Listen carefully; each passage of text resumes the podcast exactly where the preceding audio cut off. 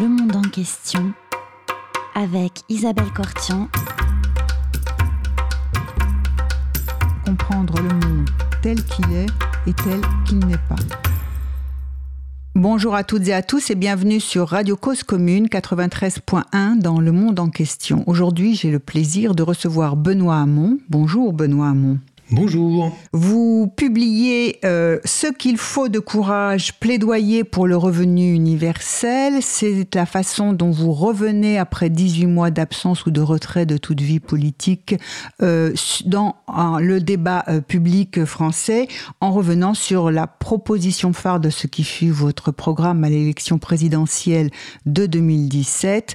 Qu'est-ce qui s'est passé entre-temps, Benoît Hamon? Pourquoi revenir sur cette idée phare? Quelles sont les circonstances circonstances qui vous permettent aujourd'hui de parler ou de davantage faire comprendre aux gens l'importance ou la portée révolutionnaire de cette idée bah D'abord, j'ai l'impression que euh, la crise est de plus en plus euh, grande et que le tournant euh, qui devrait être opéré par la plupart des économies modernes, si possible l'économie mondiale, vers la transition écologique et vers un modèle de développement qui soit plus tempérant, ce tournant n'est absolument pas pris.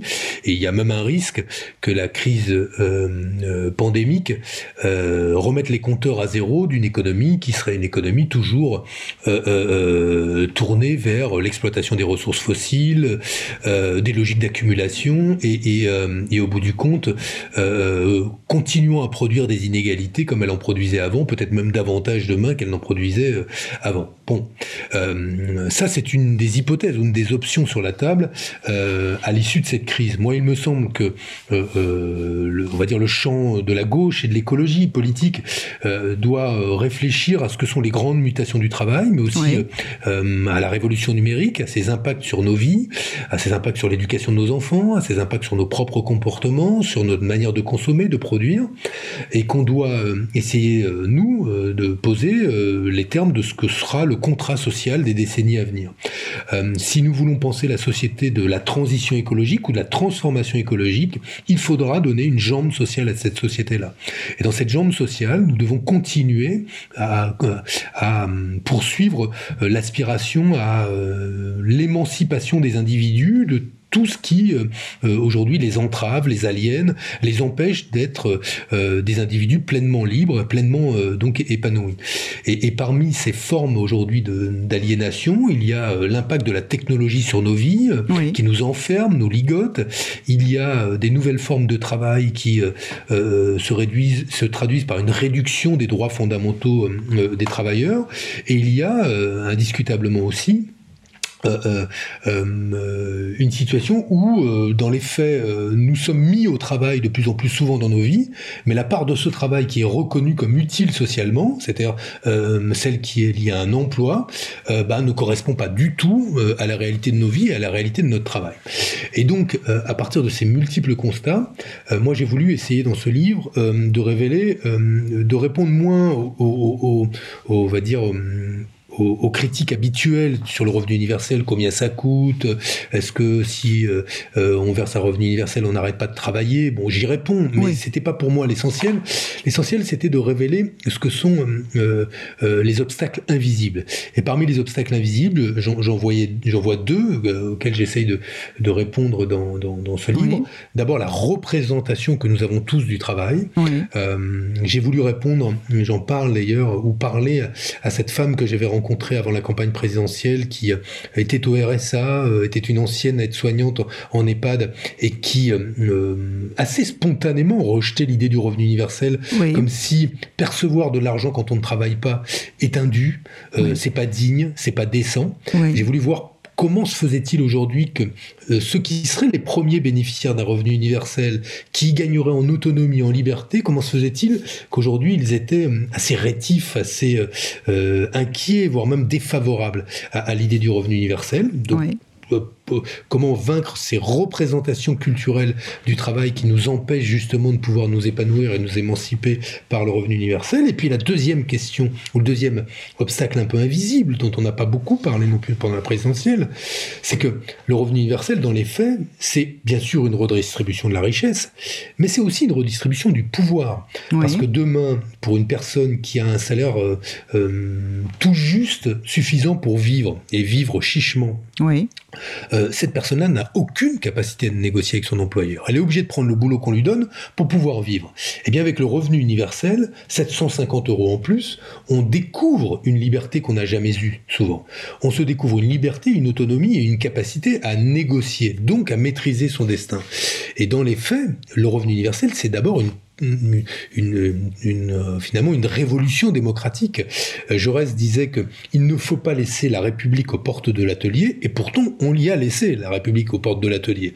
Euh, on est rarement citoyen dans l'entreprise, rarement associé aux décisions dans l'ordre économique. Eh bien, le revenu universel est le moyen par lequel la République entre dans l'atelier, dans l'usine, dans l'entreprise, dans l'ordre économique. Donc c'est pas simplement une euh, révolution sociale pacifique, c'est aussi une révolution démocratique, ce qui existe, ce qui explique sans doute que les tenants du système ou les gagnants du système aujourd'hui s'opposent si radicalement au revenu universel.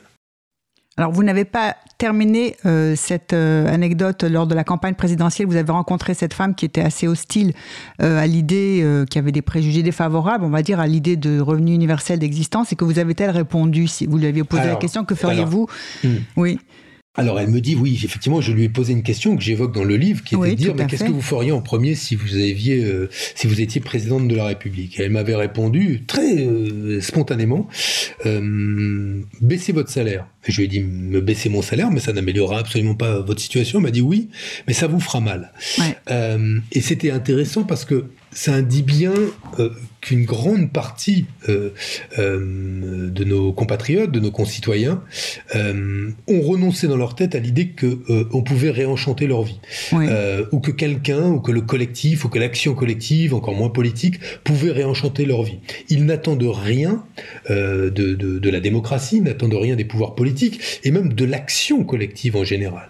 Il y a une forme de, de résignation à ce que bah, la situation soit dure et que euh, les années qui viennent soient des années d'épreuve.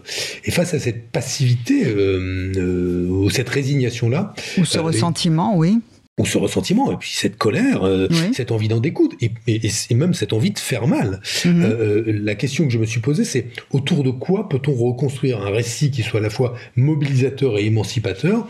Et il me semble que le revenu universel est, ce moyen concret, justement, bah, de retrouver les chemins d'un récit qui ne soit pas la proposition d'une fin du monde. Parce que quand vous regardez l'offre politique aujourd'hui, aujourd'hui, on a souvent l'impression qu'on a le choix entre plusieurs fins du monde possibles. Oui. Euh, on va de dystopie en dystopie. Oui, et, donc, bah, je crois que l'intérêt du revenu universel, c'est de proposer les chemins euh, euh, d'une utopie réaliste. Oui, alors justement, euh, vous proposez un chemin, vous proposez un nouveau contrat social, un projet de société euh, théorique, pratique, moral et politique.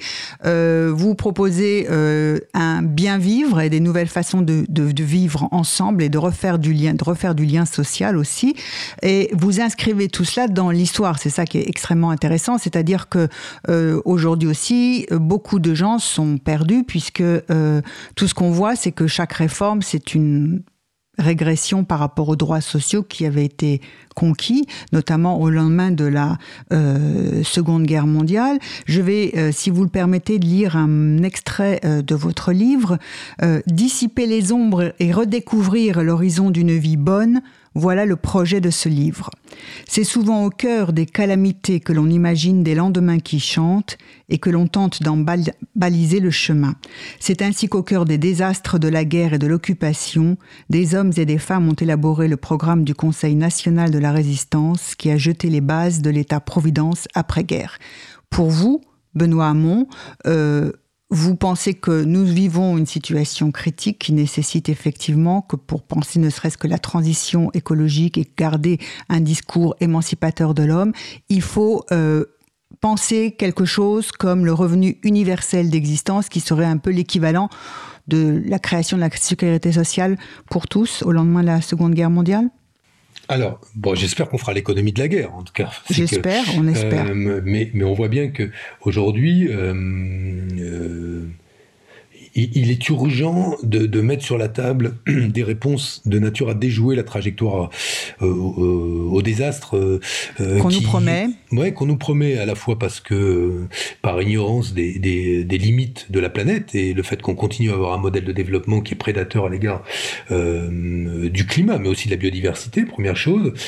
mais aussi qu'on déjoue la trajectoire au désastre d'une société dans laquelle il n'y a plus de confiance dans les institutions démocratiques, de confiance même euh, dans les autres hum, êtres humains et où finalement la confrontation amène non pas à ce que, euh, comme en démocratie, on se mette d'accord sur nos désaccords, mais à ce qu'on bannisse celui avec lequel on est en désaccord. Et moi, ce qui m'inquiète, comme beaucoup d'autres, mmh. c'est que euh, le débat politique, c'est une somme de, de, condamnation à l'exil, de bannissement, de vocifération, d'anathème, et, et qu'on n'arrive même plus à se mettre d'accord sur nos désaccords. Donc, une fois que, que, que, j'ai dit ça, la première chose, c'est que l'effort qu'il serait nécessaire à la France pour faire le revenu universel, il n'est pas supérieur à celui euh, de la France en 45. Et puisqu'on mmh. fête le 50e anniversaire de la mort du général de Gaulle, il est bien de, de, de, de se souvenir que euh, au lendemain de la guerre, les gaullistes, les communistes, les socialistes font la sécurité sociale alors que le pays est ruiné, économiquement,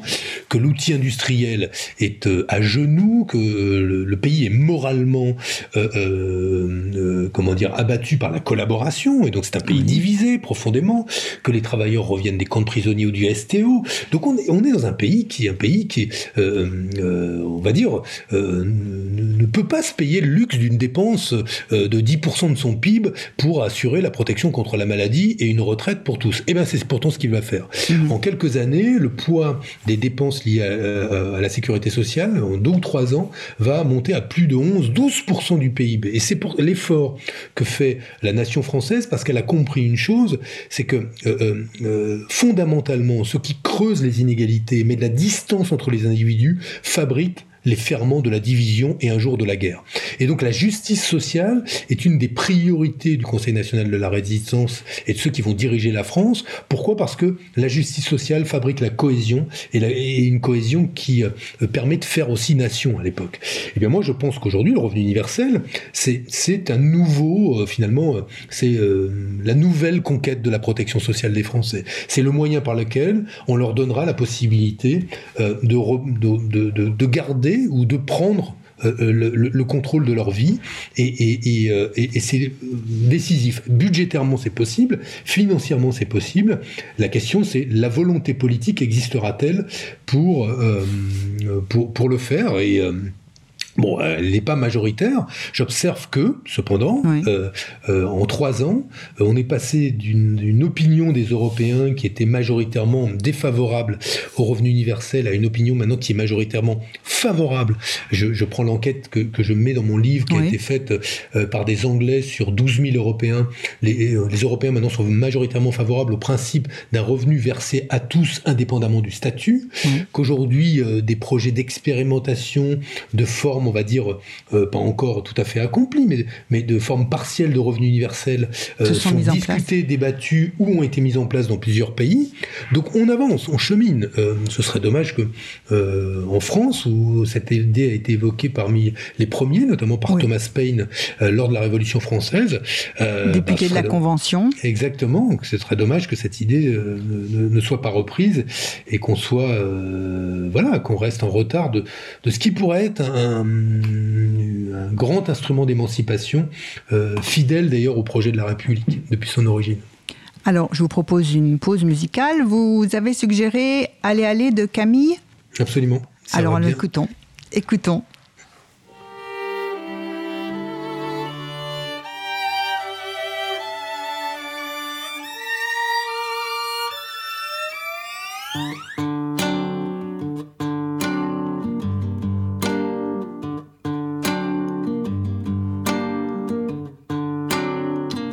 Cause commune, cause-commune.fm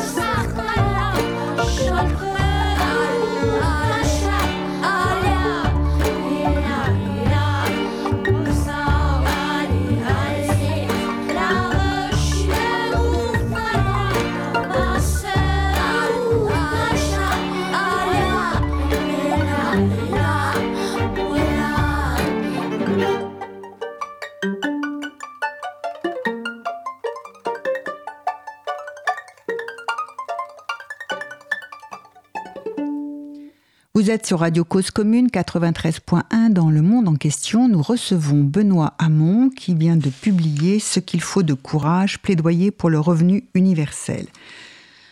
Vous avez parlé de la Seconde Guerre mondiale et de ce programme extraordinaire euh, du Conseil national de la résistance.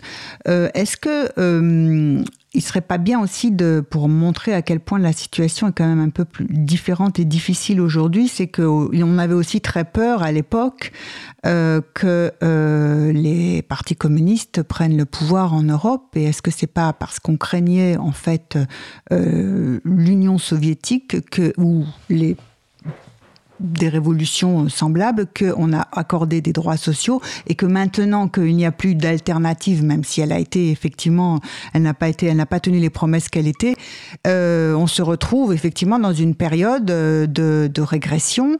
Euh, des acquis, des droits sociaux se perdent de plus en plus. Les droits des travailleurs sont euh, contestés. Le droit du travail est petit à petit euh, détricoté. Euh, les syndicats ont de moins en moins euh, de pouvoir. Euh, est-ce que c'est pas aussi tout ça, tout ça dont il faut parler, Benoît Hamon?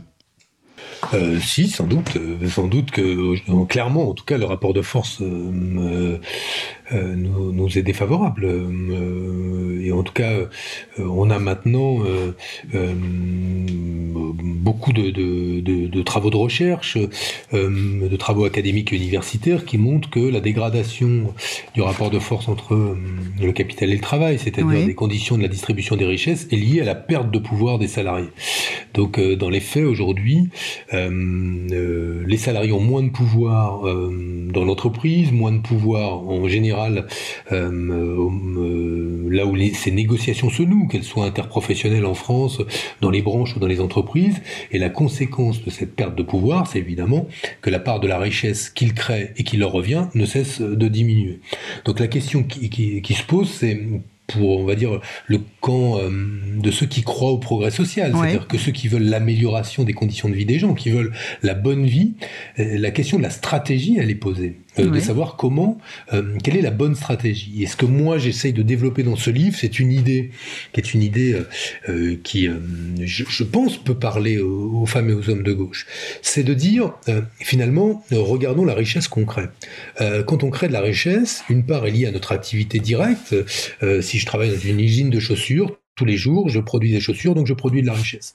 Euh, mais une autre part de la richesse qui est créée pour ce salarié des, euh, qui produit des, des, chaussures, comme pour tous les autres, c'est que euh, elle est liée directement à la rente de, de, la richesse créée par nos ancêtres, c'est-à-dire de leurs innovations, de ce qui a été leur propre génie, de leur activité. Et dont on, hérite et au fil des générations. Et on est capable aujourd'hui d'évaluer, par exemple en France, que le montant euh, euh, euh, de cette rente liée à, aux innovations et à l'activité de, nos, de ceux qui nous ont précédés serait de 15% du PIB de la nation. 85% mhm. est lié à notre propre activité et 15% à la rente de l'activité de ceux qui nous ont précédés. Ça veut dire que cet héritage collectif, là, il pourrait être partagé égalitairement. Et c'est ça le principe du revenu universel. C'est qu'on revient à cette idée génial de Thomas Paine, qui était de dire, eh bien, alors lui était chrétien, donc il disait le fruit de la création ne doit revenir, ne doit pas revenir à quelques-uns en particulier. Nous, nous disons le fruit du travail des générations qui nous ont précédés, c'est un héritage collectif, un bien commun qui doit être partagé également. Entre tous. Et c'est donc une socialisation d'une partie de la valeur ajoutée liée à l'héritage collectif euh, des générations euh, précédentes et qui amènerait à ce qu'on puisse distribuer, entre tous eh ben, cet héritage-là sous la forme d'un revenu universel identique en montant pour chaque individu euh, en France. Donc, cette prédistribution des richesses, finalement, elle, nous permet de, retrouver les voies d'une stratégie beaucoup plus efficace que, que nous en avons eu dans les 30 dernières années à gauche, où il faut constater que, quels que soient les efforts, quelles que soient les, les, stratégies des uns et des autres, aucun gouvernement de gauche, depuis, on va dire, Jospin avec les 35 heures, n'a réussi, et même euh, ailleurs dans le monde, euh, n'a réussi à construire de stratégies durables de redistribution des richesses qui soient favorables euh, aux citoyens et, aux, et aux travailleurs. Le revenu universel, dès lors qu'il pose que celui qui naît, celui qui arrive sur Terre, a droit à une part de l'héritage, et ceci de sa naissance jusqu'à sa mort, eh bien, euh, nous permet de prédistribuer une partie des richesses et, bah, nous ouvre les voies d'une stratégie beaucoup plus efficace que celle qui échoue maintenant depuis 30 ans. Comment vous faites pour euh, convaincre, en particulier, euh, les plus réticents sur ce principe de prédistribution des richesses? Mais écoutez, j'espère que cet argument va convaincre notamment les gens à gauche, pour commencer. Parce que ce qui me frappe, c'est que le revenu universel est pour les uns un cauchemar libéral, c'est-à-dire ceux qui, à gauche, trouvent que euh, euh, le revenu universel, euh, c'est finalement faire endosser à la puissance publique la rémunération des travailleurs qui devrait être endossée par l'entreprise, et qui est ignorer totalement les mécanismes de l'économie que de dire cela. Hein. Je vais prendre un exemple. On vous écoute. Euh, on, me dit, moi, le revenu universel va faire baisser les salaires. Ça peut avoir l'effet exactement inverse. Pourquoi? Parce que si les salaires sont bas dans certains secteurs, c'est parce que le salarié n'a aucune capacité de négocier. Son salaire est bas parce qu'il n'a pas d'autre choix que d'accepter ce travail-là pour vivre. Sans alternative. et eh oui, s'il ne dépend plus de ce travail-là, sa capacité à négocier augmente, et donc sa capacité à améliorer ses conditions de travail, voire à augmenter son salaire, augmente. Donc, euh, on ne peut pas euh, me dire c'est par le rapport de force dans l'ordre économique qu'on obtiendra l'augmentation des salaires, et, m'expliquer que le revenu universel, quand il donne du pouvoir aux travailleurs, va amener une baisse des salaires. C'est totalement contradictoire, et ça ne tient pas. Donc, euh, les uns me disent c'est un cauchemar libéral, et puis les autres disent c'est une utopie totalitaire communiste. Donc, euh, je, veux dire, comment la même mesure peut avoir la propriété d'être un cauchemar libéral pour les uns et une utopie totalitaire et communiste pour les autres Tout ça n'a pas beaucoup de sens, sauf à être très sectaire et à ne pas regarder aujourd'hui en quoi le revenu universel fondamentalement bouleverse les conditions de la répartition des richesses, notamment parce qu'il redonne du pouvoir aux travailleurs, ce qui devrait être la priorité, à mon avis, de, toutes les femmes euh, de gauche et écologistes aujourd'hui. Donc, euh, pour convaincre, je, veux leur dire que euh, ce qui me semble intéressant ou fondamental dans, le revenu universel, c'est que c'est plus qu'un instrument de redistribution de richesses, c'est un instrument de redistribution du pouvoir. Et je l'ai dit tout à l'heure, mais c'est vraiment un outil démocratique puissant qui fait rentrer la République dans l'atelier. Si je comprends bien, donc c'est parce qu'il permet à chacun, à chaque individu, à chaque citoyen d'avoir une marge de manœuvre. Ce revenu, universel d'existence, ça, permet d'avoir la possibilité de ne pas se sentir effectivement totalement soumis à l'employeur Mais ça va même plus loin que, que, le rapport à l'employeur. Euh, pourquoi le revenu universel facilitera-t-il aussi la transition écologique euh, Aujourd'hui, une grande partie des dégâts qui sont infligés à, euh, la nature, à la biodiversité, au climat, sont liés au développement de l'économie low cost. L'économie low cost, c'est la promesse de l'abondance pour tous, même quand on a un petit salaire c'est la société de consommation euh, généralisée, mais au prix de quoi? Au prix de biens, de marchandises, d'aliments de faible qualité, euh, de faible qualité nutritive, de euh, faible qualité en général, et qui ont été fabriqués au prix d'un impact environnemental et d'un impact social extrêmement négatif. Aujourd'hui, beaucoup de familles qui ont un petit salaire adoreraient consommer bio, bah adoreraient avoir des, des, habits qui soient des habits qui tiennent un peu, un peu plus de, trois mois ou six mois, qu'on n'est pas obligé de changer, pour pouvoir permettre à leurs enfants euh, d'accéder à, effectivement des, biens euh, de consommation qui sont des biens de consommation euh, qu'ils va dire qu'ils souhaitent, désirables et, mais, et durables. Je veux dire, qui ont une jolie esthétique, qui sont de bonne qualité, mais qui sont durables. Sauf qu'aujourd'hui, la plupart de ces Français n'ont pas d'autre choix que de se diriger vers l'économie low cost parce qu'ils ont un petit salaire.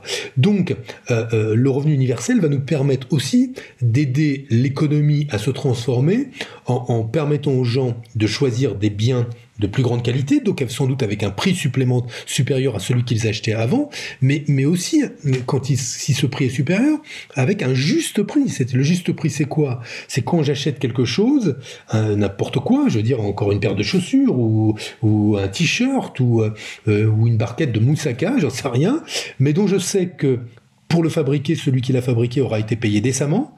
Et pour le fabriquer, les produits qui entrent en ligne de compte dans la fabrication de, cet euh, objet euh, euh, ben, auront été respectueux de l'environnement, respectueux des sols, respectueux des règles sociales.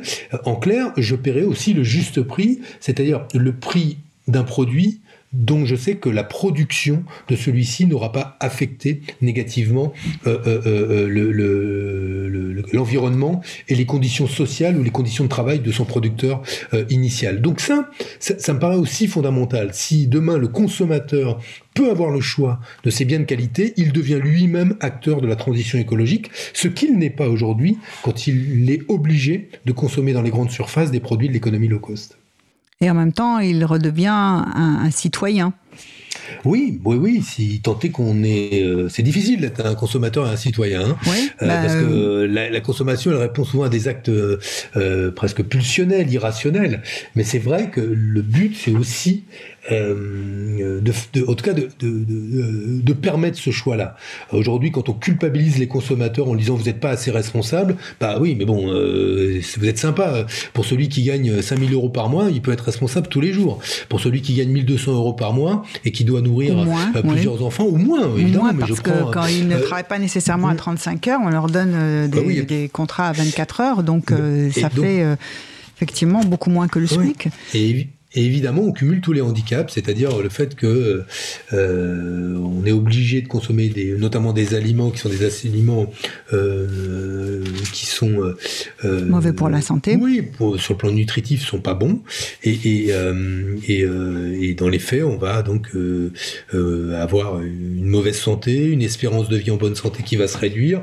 Bref, là aussi, le revenu universel change les choses. Et je rajoute quelque chose, c'est que à partir du moment où le revenu universel euh, c'est 750 euros par mois euh, euh, par personne, c'est aussi de l'argent injecté dans l'économie. Si c'est de l'argent injecté dans l'économie, moi ma position elle est simple. Un revenu universel correspond aussi à un impôt sur le revenu universel dès le premier euro au-delà du revenu universel. C'est au-delà de 750 euros. Dès le premier euro gagné, il est normal que chacun contribue un peu, voire beaucoup beaucoup quand on est très riche, au financement du revenu universel. Mais c'est aussi de l'argent injecté dans l'économie, donc des recettes fiscales supplémentaires pour l'État, soit sous forme de TVA, soit sous forme d'impôt sur le revenu. Et vous commenceriez, si on parlait de mise en place de ce revenu universel d'existence, par euh, les jeunes de 18 à 25 ans? Ouais, là j'ai changé mon fusil d'épaule par rapport à 2017. En 2017, quand on hum, imagine la première étape, on avait travaillé avec Thomas Piketty, Julia Cagé, Julien Dournion sur une première étape euh, dont on voulait qu'elle ne concerne pas qu'une catégorie de la population les plus jeunes, mais la population la plus large. Et du coup, on avait rendu le revenu universel dégressif, fonction des revenus, euh, euh, et, il était apparu, même s'il aurait été efficace pour éradiquer la pauvreté, il était apparu assez confus aux yeux des gens, puisque il n'était plus universel, il était conditionnel. Bon, il perdait, il perdait beaucoup de ses, ses propriétés. Là, je, ferai différemment, et, je propose, évidemment, c'est à discuter, mais une chronologie en trois temps. Une première étape qui soit de verser le revenu universel aux 18-25 ans, parce qu'aujourd'hui, euh, ils sont le public qui euh, est le plus délaissé, ils ne sont éligibles à aucun minima sociaux, ils expérimentent l'ubérisation du travail. Euh, je veux dire, on a quand même une, des générations de jeunes qui rentrent dans l'âge adulte, c'est-à-dire une fois 18 ans, dans des conditions de précarité que n'ont jamais connues la génération de leurs parents, voire même de leurs grands-parents aujourd'hui. Tout à fait commencer par les 18-25 ans. Euh, ensuite, dans une deuxième étape, le coût à peu près, c'est 38 milliards d'euros. Euh, ensuite, dans une deuxième étape, euh, verser le revenu universel aux 0 à 18 ans. Alors vous allez me dire quoi? On va verser 750 euros aux 0 à 18 ans? Non. Mais l'idée dans mon projet, c'est que le revenu universel soit versé donc de 0 de la naissance à la mort. Et de 0 à 18 ans, ce serait une allocation de 3, un revenu universel de 300 euros par euh, euh enfant et, et, mineur qui serait versé, non, par individu, par fractionné de la manière suivante, 200 euros qui vont à la famille en remplacement du système des allocations familiales, de 200 euros par personne.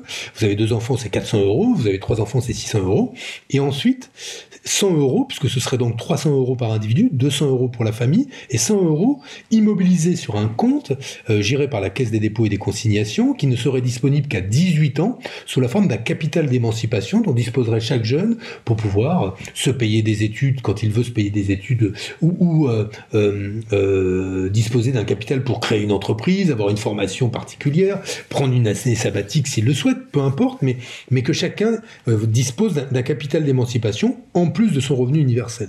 L'intérêt là, c'est que le revenu universel chez les 18-25 ans libère tous les jobs étudiants qui sont aujourd'hui occupés par des étudiants qui sont obligés de travailler pour étudier. pour financer leurs études ben Oui, du coup, des meilleurs, de moins bons résultats dans leurs études que ceux qui ne sont pas obligés de, de travailler pour pouvoir financer leurs études. Tout à fait, parce que quand ils travaillent plus qu'une douzaine d'heures, on a les, les, les, les, études montrent qu'effectivement, ça nuit à la capacité de réussite. Ah oui, ça c'est euh, très net. Moi qui ai, été ministre de l'Éducation nationale, c'est une des statistiques que j'avais regardées et il est indiscutable que l'étudiant qui est obligé de travailler pour financer ses études, euh, parce qu'il est plus fatigué, parce qu'il travaille souvent dans des horaires décalés, souvent le soir, a, a, des résultats aux examens qui sont moins bons que ceux qui ne sont pas obligés de travailler pour financer leurs études. Donc, on aurait cette première, cette deuxième mesure là euh, le, coût de la, deuxième euh, mesure, c'est autour de 50 milliards d'euros supplémentaires. Et dans une troisième étape, on généraliserait donc à tous les adultes le revenu universel d'existence, euh, avec une montée en, probablement en gamme progressive. mais mais le, le, but est de parvenir à ce que tous les individus, de manière inconditionnelle et individuelle, perçoivent un revenu de 750 euros par mois, donc supérieur aux minima sociaux, qui n'est pas encore au niveau du, euh, seuil de pauvreté, mais, c'est vrai que l'objectif sera de l'atteindre euh, à terme, mais qui permettrait euh, bah, de changer radicalement évidemment le, rapport qu'on aura au travail, de changer radicalement les conditions de vie, est, un instrument d'éradication de la pauvreté évidemment aussi très radical. Oui, parce que euh, ce qui nous attend, euh, c'est ce que l'on peut craindre, c'est tout de même euh, non pas tant le retour de la question sociale que vous essayez de remettre au premier plan, mais cette casse sociale qui risque d'arriver après euh, la crise sanitaire. Ah, oui, indiscutablement. C'est que euh, là aujourd'hui, on va j'ai vu que le Secours catholique annonçait que le cap des 10 millions de personnes pauvres allait être franchi euh, en France avec euh, euh, la crise pandémique, qu'on sait que bah, l'économie n'attend pas pour accélérer ces transformations. Mhm. beaucoup d'entreprises accélèrent ce qu'on appelle le, leur substitution logicielle, c'est-à-dire qu'on remplace des hommes confinés par des machines et que cette transformation s'accélère sans que le pouvoir politique ne cherche à reprendre la maîtrise de ces transformations-là. Ce qui est inquiétant, c'est ça, c'est que loin d'accélérer la transformation écologique de notre modèle de développement, on accélère par contre la transformation numérique, c'est-à-dire le remplacement des hommes par des machines. Alors moi, je suis pas technophobe. Euh, je pense que la, technologie, elle est très utile dans la médecine. Elle, nous permet des progrès euh, euh, humains qui peuvent être considérables. Mais la technologie, c'est aussi de l'aliénation. C'est aussi de la déshumanisation de nos sociétés. Et, on, là, on, est, c'est de la déshumanisation à marche forcée que, qui est en train de s'opérer dans nos sociétés. Et c'est la raison pour laquelle, si nous euh, réfléchissons pas aux instruments euh, euh, qui seront ceux du, de, la protection sociale, de la prévoyance, de la bonne vie tout de suite, nous allons hériter d'une société qui sera de plus en plus sauvage et de plus en plus déshumanisée au lendemain de la crise. C'est-à-dire que le monde d'après, dont tout le monde parle, risque d'être bien pire que le monde d'avant. Oui, alors qu'au début, en mars, on s'est dit ah non, plus jamais ce sera comme ça. Euh, je vous propose une seconde pause musicale, Benoît Hamon, si vous en êtes d'accord. on écoute euh, Beautiful Days de, YouTube. voilà. J'adore ce titre. Ah ben alors, allons-y, écoutons-le.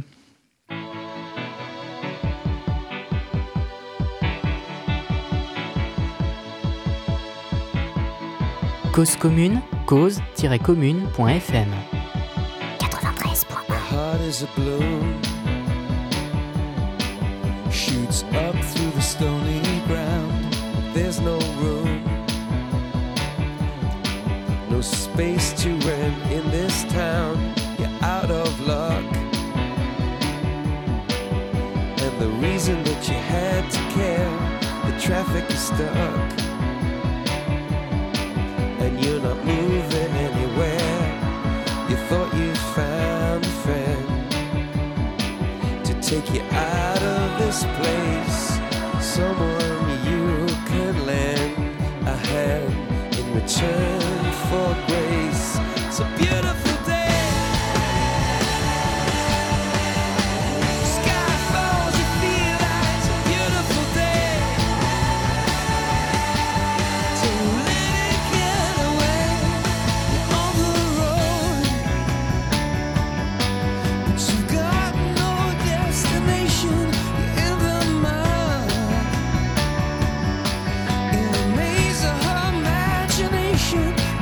nothing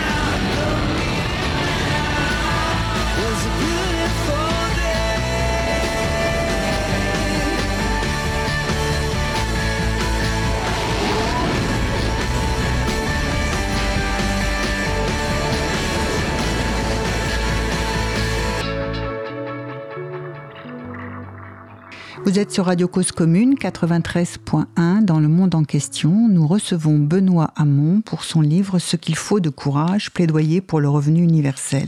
Bien, Benoît Hamon, justement, ce qu'il faut de courage. Pourquoi ça? On aurait pu comprendre plaidoyer pour le revenu universel. Alors on a, mais ce qu'il faut de courage, je voudrais peut-être vous demander de parler de cela, de cette partie du titre de votre livre. J'ai bien compris une première, euh, euh, dans un premier temps, euh, le courage auquel vous faites allusion, c'est celui de ces hommes et de ces femmes qui ont voulu, au lendemain de la Seconde Guerre mondiale, reconstruire la France et dès, dès, dès, la Seconde Guerre mondiale, avant qu'elle ne prenne fin, ont mis en place un programme, n'est-ce pas, qui est progressivement aujourd'hui remis en cause. Mais ce qu'il faut de courage, donc pour mettre, apporter un projet euh, révolutionnaire, hein, comme le revenu universel d'existence, mais il y a peut-être aussi une autre dimension. Écoutez, je, pense que euh, euh, en fait, aujourd'hui, il faut qu'on redécouvre notre humanité, notamment euh, dans le fait de euh, d'accepter que euh, c'est à travers l'autre que l'on est un homme ou une femme, ou en tout cas un être humain. c'est dans la rencontre de l'altérité et, dans le fait de l'accepter.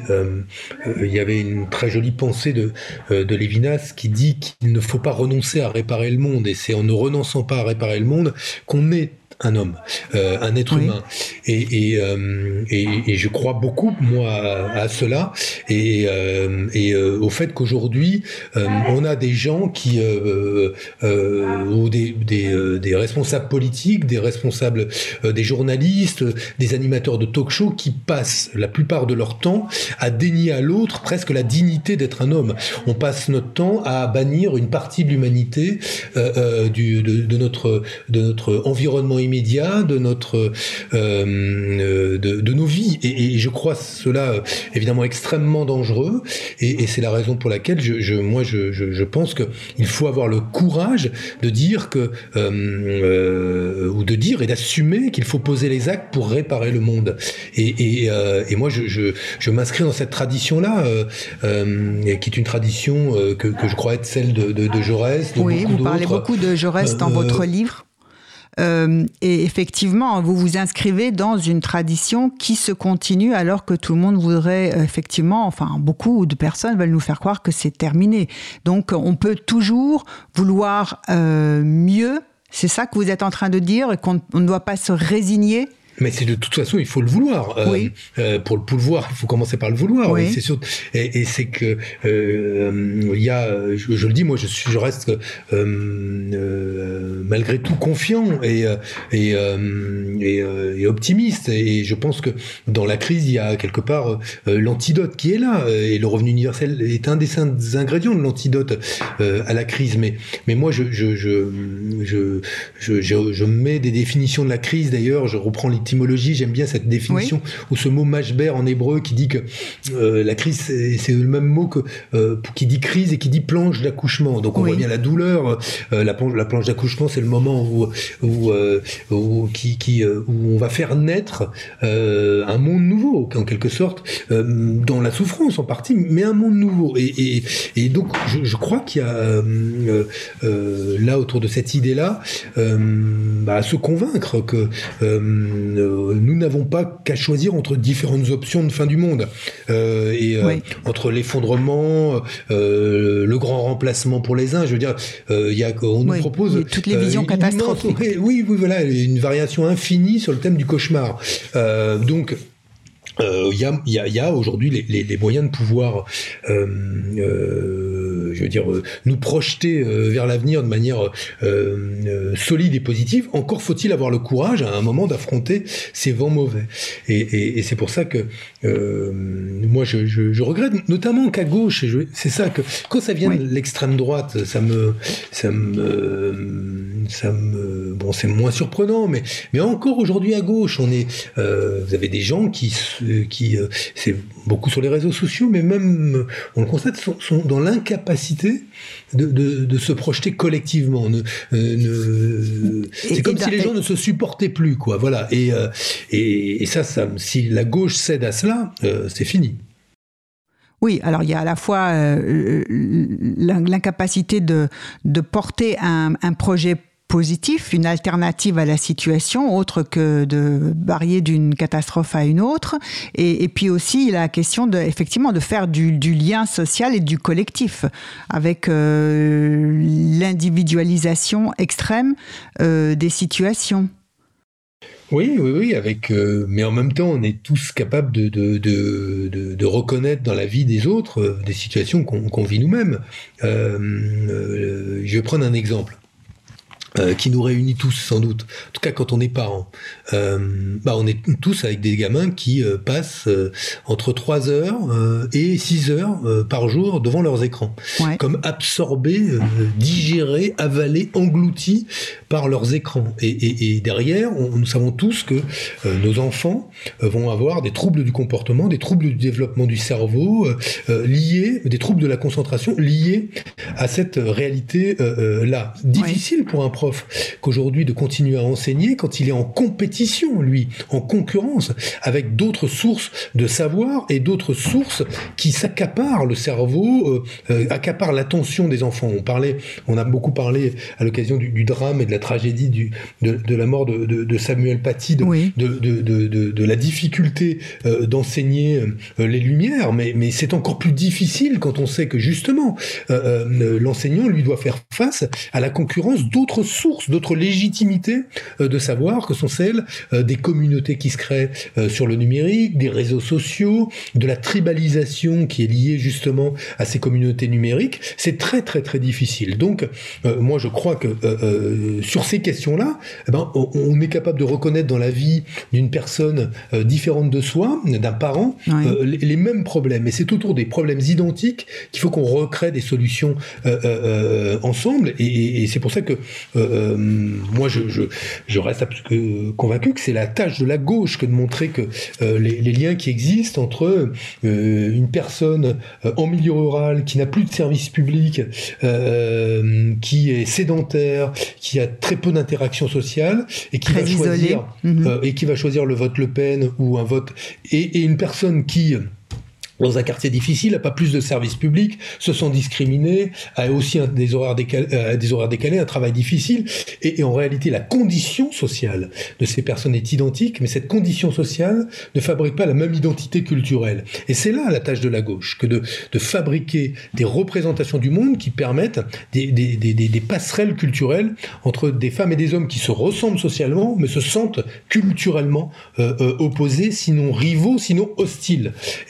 Euh, donc euh, voilà. Donc, euh, mais ce travail-là, euh, si on commence par expliquer qu'il n'y a plus de gauche et de droite, qu'il n'y a que la France, euh, qu'il n'y a plus que des souverainistes et des mondialistes, euh, tous ces trucs, bah alors là, je, je, je, pense que bah, votre, on n'y arrivera pas quoi. Votre, votre livre, oui, montre que un discours de gauche, un programme de gauche, c'est encore possible. Et écologiste. Faut avoir écologiste, évidemment, en pensant la transition écologique, oui. Hum. Ah oui, oui, non, mais parce que c'est indissociable l'un de l'autre. Oui. Et... Oui, mais que je pense que c'est possible. Évidemment que c'est possible. C'est même, euh, euh, c'est même euh, plus que jamais nécessaire. Mais après, évidemment, il y a des conditions à, à, à réunir pour, pour, pour y arriver. Et, euh, et bon, qui commence par faire en sorte que euh, les on lieux se réunisse. Oui, les lieux de production d'idées. Et quand ils ne oui. produisent pas d'idées de candidats, oui. euh, euh, chez les écologistes et à gauche, se réunissent pour, euh, si possible, moi ce que je souhaite, hein, c'est qu c'est que nous ayons là où le même candidat. Oui, et c'est-à-dire qu'on offre aux au, au, pays et aux citoyens, aux Français, la possibilité d'une alternative entre, euh, une fois encore, soit euh, l'extrême droite, soit euh, la les droite. Libéraux, ouais, les, les libéraux, ouais, la droite. Ou le ni gauche ni droite qui Et oui, tout ou même, le créneau ultra embouteillé du euh, je suis au-dessus de la mêlée, je suis ni gauche ni droite, je, repre- je parle de la France, qui où là, il y a, euh, ça vient de partout et tout le monde pense s'en sortir un peu comme ça, euh, qui me paraît être une, une, une, une très mauvaise euh, euh, option, en tout cas une très mauvaise option quand on, quand on vient de la gauche. Mais euh, je pense qu'il faut qu'il y ait euh, euh, un camp qui parle de la question euh, sociale, de la question écologique, de la question de la République, euh, euh, donc de la question de la démocratie, Oui. euh, d'une seule et même voix, ou alors d'une seule et même voix collective en l'occurrence. Oui. Et, et, et ce camp de la gauche et des écologistes, rien à part évidemment les les les les, les, euh, les histoires personnelles et les ambitions personnelles, les égaux. ne- Oui, bon, c'est même pas qu'une question d'ego. Après, moi, je comprends hein, qu'il y ait de l'ambition. J'en ai eu moi-même, donc je vais pas, vais pas dire euh, euh, qu'il faut pas en avoir, mais euh, elles sont, elles peuvent être très utiles. Euh, mais là, ce que je ne comprends pas, c'est qu'on n'arrive pas à comprendre que si on en a plus d'un, on est forcément disqualifié. Voilà. Je vois pas le chemin avec deux candidats pour être au second tour. Voilà. Mhm. Euh, donc, il- je, je, je le vois pas ce chemin-là. Donc, euh, si dans quelques mois euh, il apparaît que, on va dire au printemps ou à l'été 2021, euh, au plus tard à l'automne 2021, euh, euh, on- il y a pas, il y a des candidats qui ne décollent pas, eh ben, il faudra que ces candidats acceptent de se mettre autour de la table pour qu'on réfléchisse à une solution commune. Voilà. Moi, je veux bien laisser le temps aux uns et aux autres de faire un tour de piste, hein. c'est pas le problème. Oui, oui. Mais je pense qu'il faudra euh, se mettre autour de la table. C'est trop important là, maintenant c'est trop grave. Bah, il y a des enjeux euh, de tous côtés, euh, en particulier sur la démocratie aussi, parce que d'état d'urgence en état d'urgence, c'est effectivement la démocratie aussi qui souffre. Mmh. Et sa remise en cause de plus en plus euh, un peu partout. La situation de la France dans le monde, vous la voyez comment actuellement? La situation de la France dans le monde, euh, écoutez, je, pense que ça fait des années que d'abord il y a une sorte de consensus droite-gauche sur la politique étrangère, ce qui me semble être une, une assez aberrant qu'on puisse dire. Alors je pense qu'il peut y avoir des éléments de continuité. Par exemple, on peut dire euh, l'engagement euh, en faveur de, de- de l'Union européenne. Après, on peut y mettre des contenus différents, hein, mais l'engagement européen de la France est un élément de continuité. Soit. Après, euh, on peut dire qu'on a un engagement républicain euh, tous, mais on ne met pas le même contenu non plus. Ensuite, dans les politiques qu'on qu'on veut voir appliquées par la République. Donc, euh, ça c'est une, une chose. Mais, mais ensuite que, euh, euh, par exemple, on continue à avoir avec les monarchies du Golfe des contrats d'armement, des, des accords économiques, en fermant les yeux sur toutes les atteintes, non seulement aux droits de l'homme, mais leur responsabilité dans le financement du djihadisme. On peut pas être, je veux dire, Oui. je peux- les, les mêmes qui disent on sera intraitable avec euh, le terrorisme islamiste euh, ici sont ceux qui euh, font des courbettes euh, aux dirigeants sud euh, d'Arabie Saoudite ou, euh, euh, ou ou du Qatar. Donc c'est- c'est- ça va pas. Euh, euh, donc à un moment il faut poser les termes d'une politique étrangère qui ne peut pas être indexée aux intérêts commerciaux d'un certain nombre de grandes entreprises qui de surcroît transfèrent de la technologie dans les pays où on vend des armes et donc ne produisent même plus ou quasiment de moins en moins euh, les armes que l'on vend euh, sur notre territoire. Donc euh, euh, il il y a quelque chose qui qui, euh, va pas. Donc je, crois qu'on a euh, nous aussi besoin de repenser le, le, le, le- le rôle de la France comme euh, un pays qui euh, s'inscrit dans les euh, grands débats géopolitiques et qui n'est pas une diplomatie qui soit seulement indexée euh, bah, aux intérêts des entreprises euh, euh, des grands champions industriels euh, français. Voilà. Par exemple Et est-ce que la, situation de, la France, euh, sa place dans le monde, vous semblez, est-ce que vous avez l'impression que euh, on était une puissance moyenne et on est devenu moins qu'une puissance moyenne ou... Oh, je sais pas si on peut parler.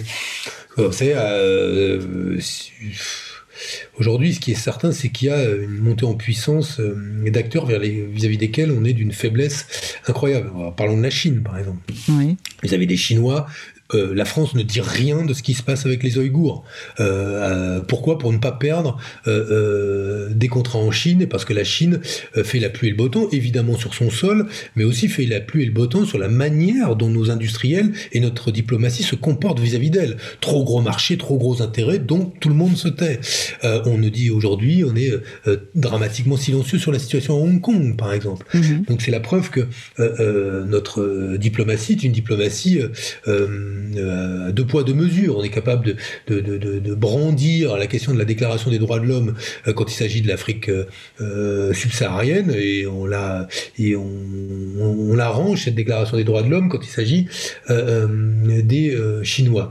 Donc il y a de l'émergence de nouvelles puissances. La question c'est dès lors que les États-Unis ont abandonné leur rôle sur la scène internationale, ont cessé d'être un régulateur de, des questions internationales, comment l'Europe ou la France peuvent-elles jouer un rôle euh, plus important qu'elles ne le jouent? Euh, Clairement, euh, en tout cas, c'est pas dans l'Europe à 27 qu'on arrivera à avoir des politiques ou des positions communes qui sont fortes. Et on le voit, déjà, l'Europe n'est même pas capable de défendre ses propres intérêts parce qu'elle n'est pas capable de se mettre d'accord sur ce que seraient ses intérêts supérieurs. Donc, il faut penser à jouer un rôle différemment, peut-être davantage autour du couple franco-allemand. Euh, voilà, tout ça doit être. Euh, mais je mais vois pas beaucoup d'initiatives euh, dans, ce domaine-là. Et mais vis-à-vis de l'étranger, alors peut-être pas vis-à-vis des Chinois, des Américains, mais vis-à-vis des autres pays. La France, par son poids économique, par, son aussi sa, capacité militaire, reste un acteur qui est un acteur important. Et c'est pas, c'est pas, c'est pas ce que c'était sans doute avant la première et deuxième guerre mondiale, mais, mais, mais, euh, mais ça reste un acteur important, en tout cas qui a les moyens de faire bouger les lignes. Et sur le plan intérieur, euh, en dehors de, figures politiques qui pourraient euh, se rassembler, quel rôle voyez-vous pour les syndicats?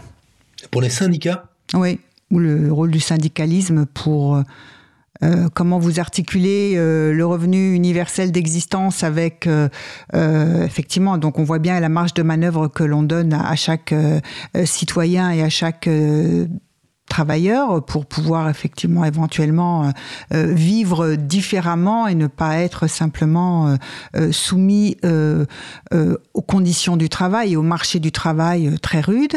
et, mais que deviennent les syndicats? Bah, les syndicats, ils ont un rôle éminent à jouer. D'ailleurs, moi, ce qui m'intéresse, c'est que au début, ils étaient un peu sceptiques sur l'idée du revenu universel. ils, ont, ils en discutent tous. Ils en discutent tous, apparemment, maintenant. ils en discutent, ce qui ne veut pas dire que euh, qu'ils l'adoptent dans leurs euh, revendications. Euh, mais, mais ils sont mieux à même que quiconque d'observer l'échec des stratégies de redistribution et, et, et, de rééquilibrage du rapport de force entre le capital et le travail depuis 30 ans. évidemment, l'indivision syndicale a une responsabilité, mais ce serait lui faire porter un, bien trop lourd fardeau que de lui attribuer seul la responsabilité cette situation. On ne peut pas dire que les syndicats étaient beaucoup aidés par le pouvoir politique quand le pouvoir politique euh, se prononce par ordonnance pour détricoter le droit du travail, fait les lois El Khomri ou la loi Repsamen. On voit bien que le détricotage des, droits des travailleurs euh, s'est fait avec un pouvoir politique dit progressiste qui avait repris l'essentiel des axiomes des libéraux sur la question de la négociation sociale et, euh, et, de, et, de la, et du fonctionnement des entreprises euh, tel que souhaité principalement par les organisations patronales. Donc, euh, il y a des revendications pour augmenter et améliorer la représentation des syndicats dans les organismes centraux où sont représentés les salariés. Moi, j'y suis favorable, évidemment, mais je pense que ce pouvoir-là, même s'il est renforcé, sera finalement un pouvoir dont s'accommoderont finalement assez simplement euh, euh, les actionnaires et les employeurs si euh, s'il n'y a pas le revenu universel. Et le revenu universel, c'est l'ingrédient par lequel on active finalement le pouvoir des syndicats. Parce qu'en donnant du pouvoir à chaque travailleur, on donne du pouvoir de facto au collectif que représentent les syndicats.